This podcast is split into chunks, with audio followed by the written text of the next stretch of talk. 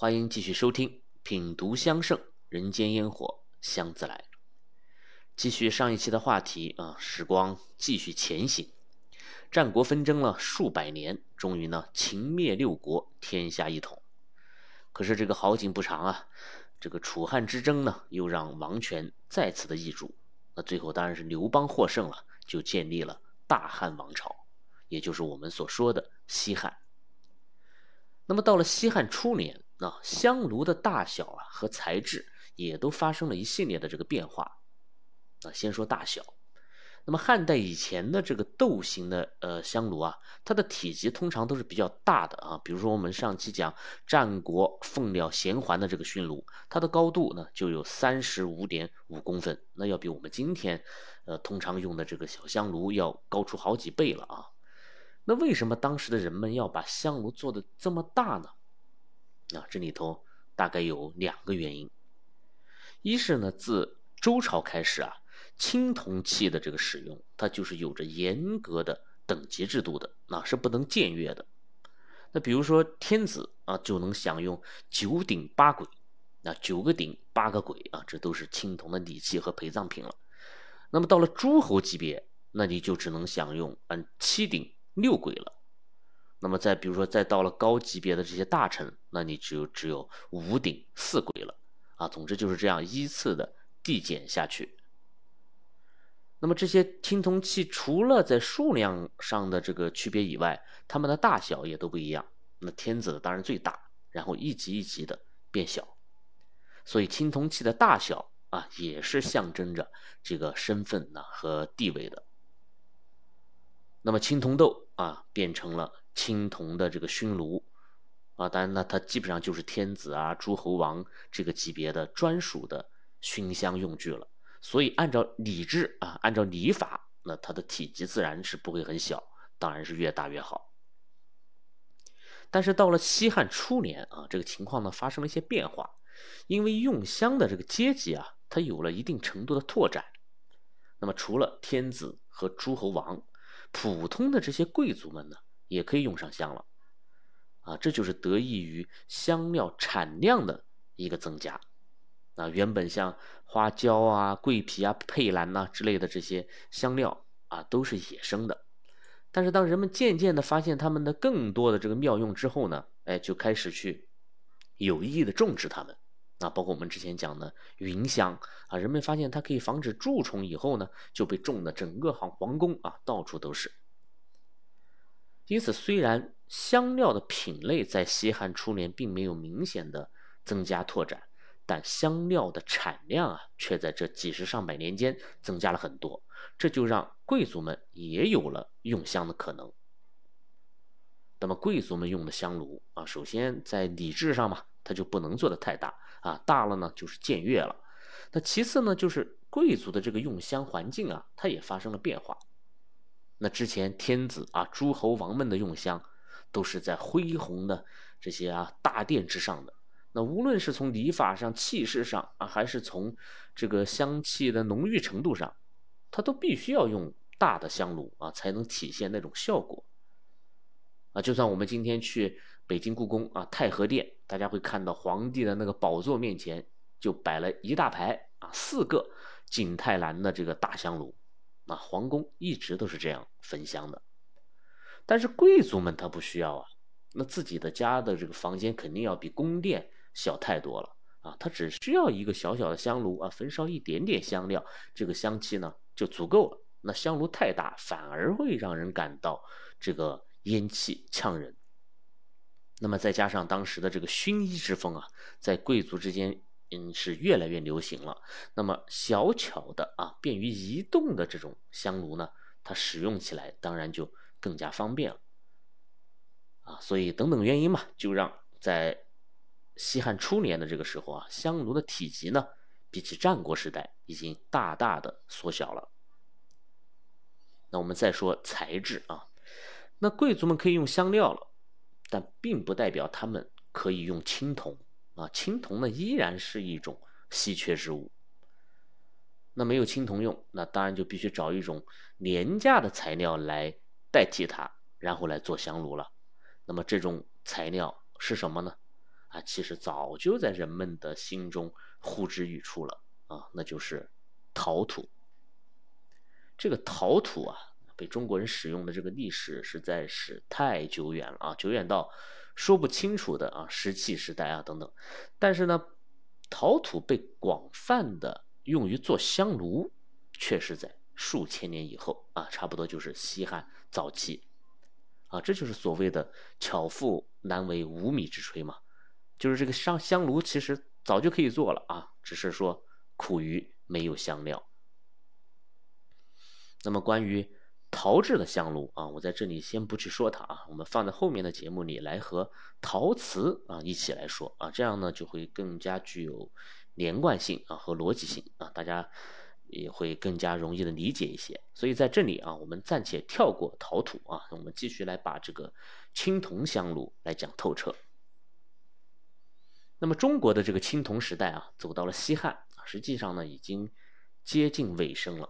啊，陶器呀、漆器呀，大量的出现啊，大量的开始取代青铜器，啊，包括啊更具有韧性的这种铁制的兵器啊，也迅速的取代了呃青铜的兵器。以前啊，青铜的那种崇高的地位啊，已经是一去不复返了，啊，包括很多青铜器的品类啊，除了一些必备的礼器呀、陪葬器之外，也有很多都走向了消亡。哎，但就在青铜这种快速的消亡过程当中啊，却有一股新生的力量在西汉的中期喷薄而出，成为了青铜时代最后的一缕光芒。那么这股力量就来自于一款新式的青铜香炉，它有一个人尽皆知的名字，那就是博山炉。我们还是先来说一个故事啊，那是在一九八一年的五月。在陕西省啊兴平市一个叫做斗马村的地方，有一位村民啊，他在平整这个土地准备耕作的时候呢，就就意外的发现了这个地里面啊有一件金光闪闪的宝贝。那这位村民的觉悟啊依然很高啊，他当即呢就报告了政府。结果经过一系列的考古发掘，就在这片土地之下出土了两百多件精美的文物。啊，当然，这个斗马村呢，也不是一个普通的村子了。它所在的这个地方还有一个名字，叫做茂陵。那么，这座占地巨大啊，东西横亘达百里的这种大型的陵墓，它的主人呢，就是我们中国历史上一位伟大的帝王啊，汉武帝刘彻。啊，当然，关于汉武帝的这个文治武功啊，以及他对于我们中国香文化这种极大的。推动的作用啊，我们在前面的这个思路上的香气盛宴啊那一期节目当中呢，已经详细的讲过了啊，忘记了的朋友们可以再去温故一遍啊，我们在这里呢就不再复述了。但是我们可以借此机会啊，来聊一聊香圣当中记载的关于汉武帝的一些香气故事啊，我想大家会从这些故事当中得到一些关于那个时代的新的感悟。比如有一则故事啊，叫做“天仙交香彻数里”。那原文是这样说的：昔汉武帝遣将军赵破奴逐匈奴，得其交不能解。赵问东方朔，朔曰：“此天仙交也，塞外千里有之，能治凤。”武帝直之太液池，至元帝时，交生国有。一鸟降疾。啊，这个故事很有意思啊！他讲的呢，就是，呃，汉武帝驱逐了匈奴，那从匈奴那里呢，就得到了一种椒啊，当然这个椒不是辣椒，而是某种花椒。那汉武帝不知道这是什么椒啊，不知道什么品种，那就去问东方朔啊。这个东方朔是一个呃非常博学的人了啊，他与这个汉武帝呢是君臣相伴很多年啊，虽然。没有得到重用吧，但是汉武帝一直都是十分乐于向他讨教的啊。那么这个东方朔啊，果然识货啊，他就说呢，这个东西啊叫做天仙椒，是产自塞外的，而且香气不凡。这种香气呢，可以引凤鸟降临。那么汉武帝就相信了他的话，便把这个天仙椒的种子呀种在了。太液池畔。啊，这个太液池呢也很有意思啊，它是这个汉武帝在汉宫当中挖的一个大池塘啊，这个池塘当中呢还要堆起三座仙山啊，也被称为叫一池啊三山。那么这种挖池塘堆仙山的这种形式呢，就是始于汉武帝的啊，而且呢源远流长了下去。比如说，呃，唐代的这个大明宫啊也有太液池啊，呃，明清时期环绕北京的。这个紫禁城一圈的这个水系也叫太液池啊。这个太液池呢，它既是景观了，也是风水，而且同时蕴含了浓浓的这种道家的文化。那么汉武帝就把这个天仙椒的种子啊种下去了，然后时间一晃就是三四十年过去了，一直到了汉元帝的时候，这个天仙椒啊才终于结果了。那么就在这个香气啊弥散之下，天空当中还真的就有异鸟啊被吸引而来，啊，从而就印证了当年东方朔的这个所言不虚。啊，那么这个故事呢听起来好像有点玄幻啊，不知真假，但我们依然可以从这个故事当中啊看出汉武帝当时对于异域香料的那种好奇与重视。啊，还有一则记载。叫做百合香，他是这样说的：“他说武帝常修除功业，泛百合之香，张云锦之围，燃九光之灯，列玉门之藻，酌葡萄之酒，以后王母。”啊，这个意思呢，就是说汉武帝啊，曾经在汉宫里面设置呃神位，或者说设置一个祭坛吧。然后首先呢，就是要。燃烧这个百合之香啊，这个百合我们之前讲过，它不是百合花，而是泛指有很多种香料制成的这种合香。那么这个信息对于我们来说很重要啊，就说明在汉武帝的时期，由于西域引进的这些香料的品类空前的富足啊，因此呢就开始出现了合香的雏形。那么除了焚百合香之外，还要用云锦来做帷帐，然后点燃九光之灯。啊，这个九光之灯，呃，也叫九枝灯啊，就是一个灯台上面发散出九个枝条，像树一样啊。然后每个枝条上呢，再分别点一盏灯啊，一共九盏啊。电视剧里面经常能看到这样的这个摆设。然后呢，还要准备一个这个贡品。那么依次摆放，那这贡品都有哪些呢？有从玉门关来的枣，有葡萄酿成的美酒。那大家看，这都是西域之物啊，在汉武帝之前啊，可以这样说，中国人应该是没有见过的啊，所以非常的贵重。那么整个这一系列下来啊，摆这么多讲究的这个仪式啊、祭坛，那究竟是要来干什么呢？其实只有一个目的。那就是等候王母下凡。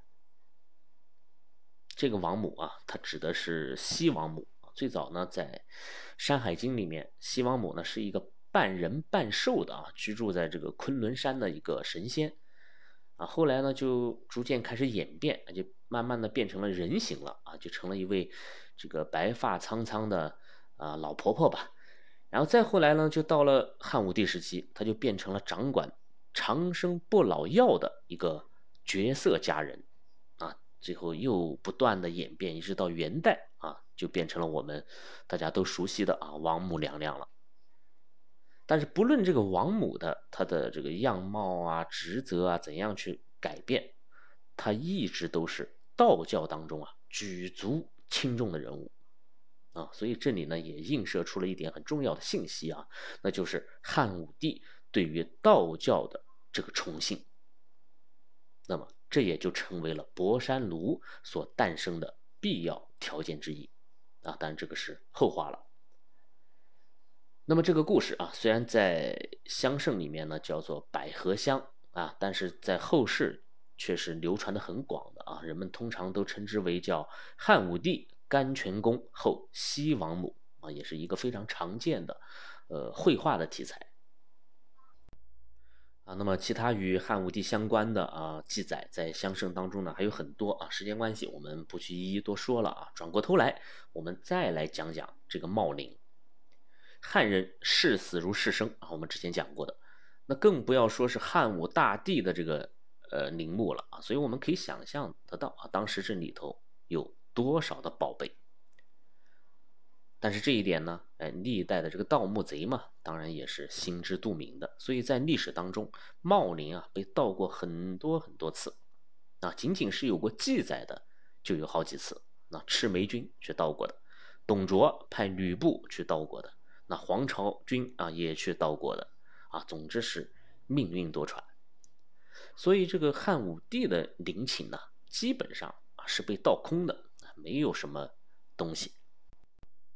但是不幸中的万幸呢，却是这个茂陵啊，它不仅仅是汉武帝一个人的这个陵墓啊，确切的讲，它应该是一个皇家陵园，它还包含了很多很多个陪葬墓。那像大汉的功臣啊，卫青、霍去病啊这些，还有很多很多的皇亲国戚，他们都是埋葬在这里。因此，汉武帝其实并不孤单。那么这个陪葬墓很多呀，他就算盗墓贼的本事再大，你也总有遗漏的吧？因此呢，就让一批幸运的文物啊保留了下来。那我们开头讲的那一件啊，在斗马村被发现的啊金光闪闪的宝贝，就是这数不清的陪葬墓当中的一件陪葬品。那么这件宝贝是一尊香炉。那我们先说材质啊，虽然它是。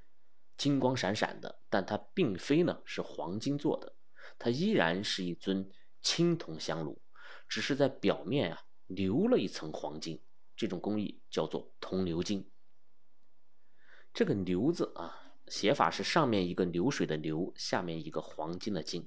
那你如如果把它分解开来，那就是流动的金子的这个意思啊。那么听起来似乎很容易理解，那就把金子融化了，那不就变成了流动的金子了吗？但实际上完全不是啊。鎏金的工艺啊，它是指把金和汞放在一起融化，那这个汞呢就是水银，从而形成了一种金汞合剂啊，一种混合的液体，然后将这种合剂呢涂抹在青铜器的表面上，再用炭火呀去烘烤它。那么这个时候汞遇热。那很快就蒸发了，金呢却能均匀的附着在这个器物上，那最终就让青铜器啊黄金加身，熠熠生辉，而且呢基本上不会脱落。那么这种铜鎏金的工艺啊，就是在战国时期出现的啊，到了汉代呢已经是炉火纯青了，而且通常都是皇家啊用来彰显身份用的一种手段。啊，就是用来装饰青铜器，啊，虽然它的这个价值啊比不了纯金，但是铜鎏金的这个器物，它的用金的这个数量啊依然是巨大的，啊，而且它比纯金工艺在这个制法上还是要更加的考究一些。那可能有朋友要问啊，那既然都是皇家天子了嘛，那为什么不干脆用？这个纯金来做香炉呢？那我猜测大约有两个原因吧。首先呢，还是成本的问题。那即使是天子嘛，那也没有必要如此的铺张浪费啊。更何况呢，这个青铜，呃，也被称之为极金啊。它在身份地位上并没有比黄金，呃，低多少。不像我们今天讲破铜烂铁，然后黄金无价啊，没有这么大的区别。那么其次可能是一种习惯上的这个问题啊，比如说这个海昏侯啊，大墓当中出土了上百斤的这个黄金，那基本上都是一些马蹄金啊、金饼啊、金板呐啊这些有货币性质的这样的文物，用黄金直接来做成器物的，基本没有啊，大部分人呢都是用来作为修饰青铜来用的。包括在后面的整个的历史当中啊，我们看，其实用纯金来做香炉的这种现象也是寥寥无几的啊。除了在崇尚金银器的唐代，我们偶然能看到一些，其他时期啊几乎没有啊。所以说，铜鎏金基本上就是最高端、最昂贵的香炉的这种工艺之一了。那么说完鎏金啊，我们再再来说这个香炉的形制啊。这尊香炉啊，它与西汉时期矮小的那些香炉都有很大的不同啊，因为它有一个很高的基座啊。这个炉体啊是被一根细长的这个杆子给支撑起来的，看起来就像是我们今天的落地灯，从头到脚一共高达五十八公分啊！大家知道汉代人都是席地跪坐的，那么这个炉体的高度啊，几乎就与坐下来的人的这个头部啊基本上是齐平的。也就是说，这尊香炉它不需要放在桌子上去使用，它直接放在地上就能够很好的去。观烟呐，啊，品香了。那中间的那根细长的杆子啊，也不寻常，它是竹节状的啊，是仿生，就是按照竹子的形状来做的。一共呢有五节。然后这个底座和炉体上面呢，都铸造了各种龙的形态啊。仔细数一数，一共有九条龙。那这就暗合了九五之尊。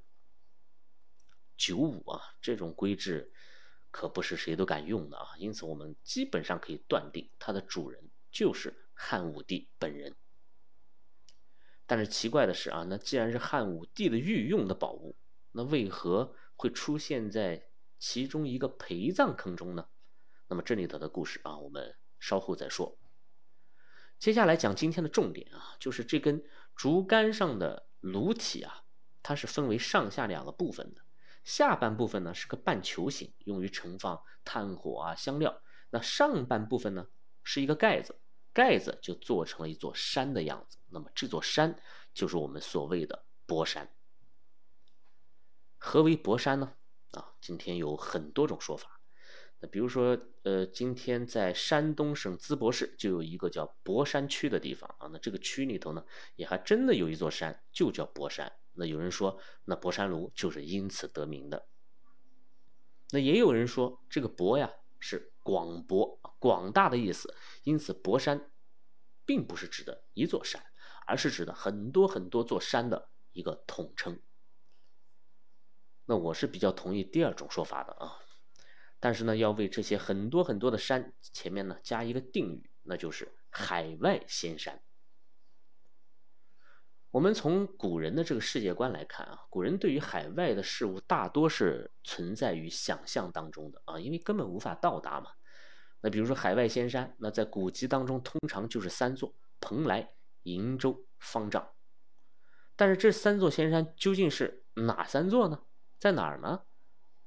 就算在今天啊，我们也不得而知啊，因为根本无法去一一的对应。那可能有人会说。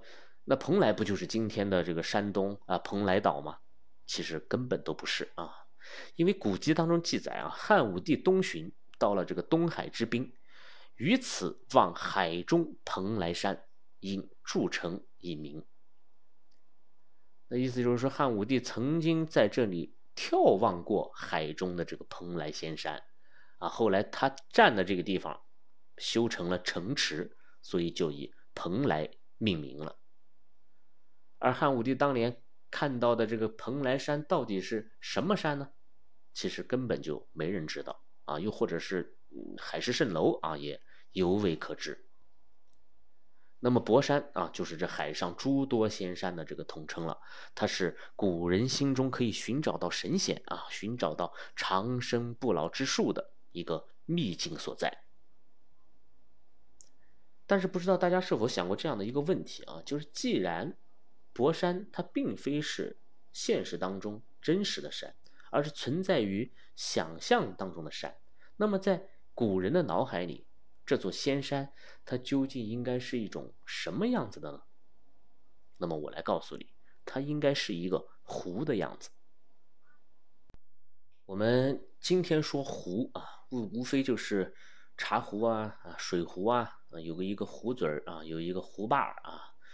但是最早的这个壶啊，它不是这个样子的啊。早在西周，其实就已经有青铜壶了。这个青铜壶啊，它是一种酒器肚子大，圆滚滚的，很能装。然后这个口部呢，渐渐的向上收缩变小啊，通常有个盖子，便于密封啊储藏。那么这种底部敦实啊，中间浑厚，顶部呢收口的这种壶的造型，就是古人们啊对于海上仙山的想象。我想很多朋友都不能理解啊，这种想象是从何而来啊？那是因为我们今天对于海岛的这种地质的构造，有着太科学的认知了啊，根本就不需要去想象。那大陆架嘛，在海底继续延伸，那海底的山脉突然耸立起来，然后露出海面的部分，那就变成了岛嘛。那这一点连小学生都知道，但是在古代，没有人知道这个海面以下是什么东西。啊因为没有潜水的这种技术嘛，所以古人就会想象，那这个海水之下究竟是一种什么样的造型，或者一种什么样的力量在拖着这座仙山呢？那想来想去啊，差不多应该啊就是这个湖的样子，底部大而圆啊，就拖着这个仙山浮在海上的。那么这种原始的想象啊，后来也被。我们的道教啊，深度挖掘，还诞生了很多关于，比如像湖中之天啊、湖中之仙啊，像这种等等的典故吧。啊，比如说跳到一个湖里面啊，那就到达了另外一个世界啊，另外一个仙境啊，这样的故事。所以像蓬莱啊、方丈、瀛洲啊，也被称为澎湖啊、方湖啊、瀛湖，这都是有根据的啊。呃，如果大家今天去北京故宫，那里头有一座戏楼啊，叫做畅音阁。如果你仔细看啊，那个阁上面就挂着一个巨大的牌匾，上面写着四个大字“湖天轩玉”。那意思就是说，这里的仙乐飘飘啊，就像是仙境一样，充满了快乐啊、吉祥的这种地方啊。所以，湖在古代就是指的仙山。所以，我们现在再回头看看这个博山炉的造型啊，下半部分这个圆滚滚的炉体，它是不是就是跟青铜壶的这个大肚子啊是如出一辙的呢？所以，博山炉的山峰和它的这个圆形的炉膛啊，它是一个整体的，它代表着古人对于博山的一个完整的想象，而并非只有这个盖子才是博山。啊，这一点少有人知。那么接下来我们再仔细来看看博山的这个山峰的部分啊，高品级的博山炉和普通的这个博山炉，它仅仅是在山峰的这个铸造方面啊就有很大的区别。高品级的博山炉，这个山峰一定是立体的、层峦叠嶂，每一座山峰啊都是独立的这种凸起啊，然后其间呢沟壑纵横，还有鸟兽啊、雨人呐，这个穿梭其间啊，奇花异草也。遍植其中。那如果你拿着一尊很好的博山炉，三百六十度这样一圈转下来，你会发现无一重复啊，就是每一个角度都能看到不同的景象。低品级的这个博山炉啊，比如说后期一些陶制的呀、啊瓷制的呀，包括一些赝品了啊，大家就会发现那些山峰啊，几乎都是在一个平面上的啊，或者说起伏很小啊，细节上的那些鸟兽人物呢。也很少啊，甚至没有。所以，我们再看汉武帝的这尊博山炉，那显然就是超高品级的这种珍宝了啊。它的这个博山的山峰啊，已经不仅仅是那种强烈的立体感了，而且还用鎏银的工艺，在鎏金的这个山体上做出了那种海浪翻滚啊、云雾缭绕的那种特效啊，雄浑大气又不失精致巧妙。但是在古人来看啊，你就算把这个山刻画的再好，都依然不够啊，因为既然是仙山嘛，那就一定要有仙气。仙气就是那种飘渺变幻啊，迷迷蒙蒙的，似幻似真的那种氛围啊。如果你一眼就能看得很透彻、很清楚的，哎，那一定是凡尘。所以这个仙气它是流动的，是飘逸的，它不是死的。那么，如果在画作上，我们尚且可以通过色彩啊，通过笔触来表达这种感受。但是，你要想把青铜这样的至坚之物，来铸造出这种至柔的仙气的效果，啊，那么这个对于工匠来说就有些太强人所难了啊。所以呢，在这个时候啊，博山炉最为精妙的设计就凸显了出来，那就是用真实的烟雾来表现仙山的这种仙气飘渺。那么这种透烟的镂空啊，就被开凿在山峰的这些沟壑里面，非常的隐蔽的啊。你从外面看，你只要不是从正上方去看，基本上看不到博山炉的这些孔洞，整座山峰是浑然一体的。而一旦炉膛里面的这个香火点燃起来，烟雾呢就会缓缓的从山间啊这些沟壑里面升腾起来，有的轻快啊，有的沉重。那有的呢，则盘旋在山间，久久不散，啊，但这也相当考验，呃，工匠的这种开孔的技艺啊，不是说随便戳几个洞，那就是博山炉的啊，没有那么简单。所以呢，仙境之气啊，与人间烟火就这样在博山炉的身上合二为一了，啊，香圣上就有这样的描述，说炉盖如山啊，香从盖出，挽山藤蓝气。绕足盘桓，已成山海之象，啊！我想，这这种工艺啊，已经不仅仅是凡人的智慧了啊，也可能是神仙赐予我们的灵感。那么现在啊，我们就可以给出啊这尊金光闪闪的香炉一个准确的名字了啊，那就是西汉鎏金银竹节青铜博山炉。啊，这里多说一句啊，就是我们对于这个文物的命名啊，大家可能听我说，就是乍一听好像很复杂啊，也很绕口啊。其实这种命名呢，它是有一定的这个规则的。啊，比如说，首先我们要说明这个年代，那它是汉代的还是唐代的呀？那如果你能说的具体一点，就更好了啊。比如西汉还是东汉，那初唐啊还是晚唐等等。